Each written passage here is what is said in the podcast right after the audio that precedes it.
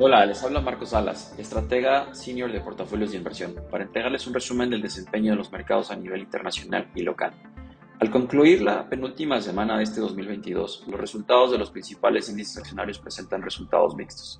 De nueva cuenta, los inversionistas continúan atentos a distintos datos económicos recientemente publicados.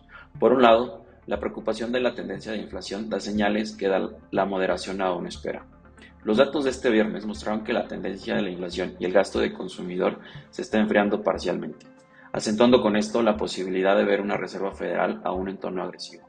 También sorprendió el Banco de Japón al ampliar el rango de fluctuaciones en los bonos gubernamentales, soltando el control de la curva de rendimientos en la economía nipona. Por último, la inflación en México durante la primera quincena del mes sigue por encima del objetivo de Banjico, resultando también ligeramente menor a lo esperado. Entrando en materia de las notas semanales, la inflación de Estados Unidos da muestras que continúan en descenso este cierre del año. Por hablar de la lectura del indicador preferido por el FED, esta da cuenta que en noviembre, en términos anuales, el gasto del consumo personal, PCE, registró un aumento menor al, al alcanzar un 4.7% frente al 5% del mes anterior, con esto, el aumento solamente del 0.1%, subiendo un 5.5% respecto a lo de hace un año en términos porcentuales. Si bien puede ser una buena noticia, esta lectura sería también un reflejo de que los salarios continúan robustos y este componente se ve lejos de descender, lo que puede añadir mayor presión a la trayectoria de los precios hacia adelante.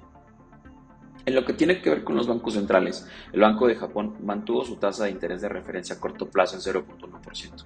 Al mismo tiempo, la máxima autoridad monetaria sorprendió al modificar su rango de tolerancia de control de la curva de rendimientos en medio de los esfuerzos para aliviar parte del costo del estímulo monetario.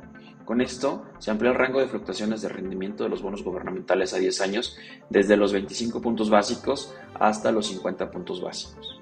Ya en el ámbito local, en el país se dio a conocer la inflación de los precios al consumidor de la primera quincena del mes de diciembre, los cuales registraron una variación de 0.39% en términos mensuales, ligeramente mejor a lo esperado del consenso que esperaba 0.41%.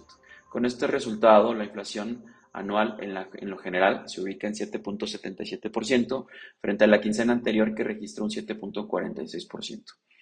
Este impulso o este avance se ve sobre todo impactado por los productos agropecuarios.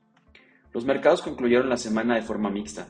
Si bien un sesgo más positivo se observó en la sesión de este viernes, no fue suficiente para contrarrestar el efecto semanal. El bajo volumen y la dinámica de noticias en la semana siguieron siendo factores importantes para registrar cierres negativos en los principales índices de Estados Unidos y Asia.